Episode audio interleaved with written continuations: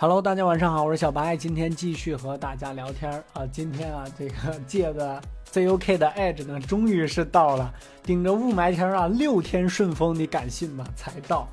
啊，今天到了之后，马上就马不停蹄开始给大家制作这个视频，啊估计也就是这两天的事情吧。这个视频呢，就赶紧给大家上线，因为拖的时间实在是太长了。这应该也算是二零一七年小白的第一个视频吧。本来计划啊是在五号左右就 OK 的，结果哪知道拖了这么长时间。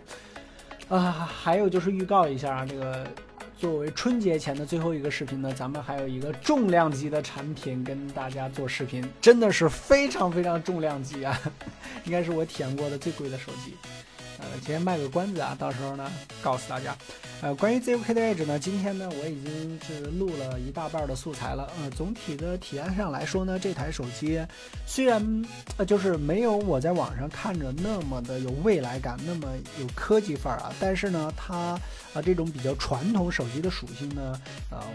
目前对我的体验还不错，但是呢，这个目前我是体验到这个拍照的环节嘛，呃，拍照呢还是老样子啊，这个用了三星的传感器之后呢，Edge 这台手机的这个拍照效果呢，依旧是不太尽如人意，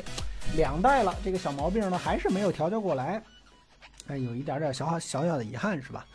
？OK 啊，就不多说了，来说一下咱们今天的文章。首先呢，就是说了 N 九的这个 OPPO 的旗舰啊，这个这个年底还没有怎么爆料，就前一阵子的时候经常说啊，就是到底会不会有 Find 系列的新机呢？果然啊，这个 Find 系列我估计肯定还是要出的，因为当年花了那么大的力气去铺垫它，而且当时的设计呢确实是不错，呃，肯定还是要出的啊。这个骁龙八三五加镂空设计，再加星环呼吸灯，我的天，这个这个噱头搞的是挺多，是挺牛逼，而且主要是这个骁龙八三五，呃，至于别的呢？呃，估计还要到新机发布了再说啊。而且呢，呃，据说啊，这个会从天猫开始预约，而且呢，啊，整个手机的设计来看呢，依旧是延续了 OPPO 非常牛逼的的这么一个属性吧。大家都知道，这个 OV 啊，虽然说饱受争议，但是呢，人家就是卖的牛逼，卖的火，挣的钱也多，对吧？这个 vivo 呢是有 XPlay 系列作为它的旗舰，这个售价呢基本是在四千块钱往上。今年呢，这个华为呢，这个 Mate 9 Pro 呢也是四二九九起售，而且目前的加价情况呢非常的严重啊。华为的 Mate 9 Pro 呢，我了解了一下，现在目前普遍都在加价五百的状态下，基本上都会接近一台 iPhone 七了。呃，总体上来说，国产的高端机呢，基本上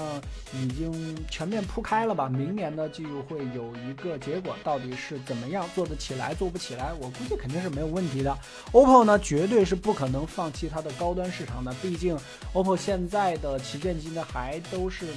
这个 R9S 或者是 R9 Plus 啊，是这个级别的手机，就是三千多块钱，四千往上的机器呢，OPPO 现在还是一个空白的状态。嗯，所以说肯定还会有这个方面的机器的。还有就是 Find 系列呢，我觉得是不太相同于，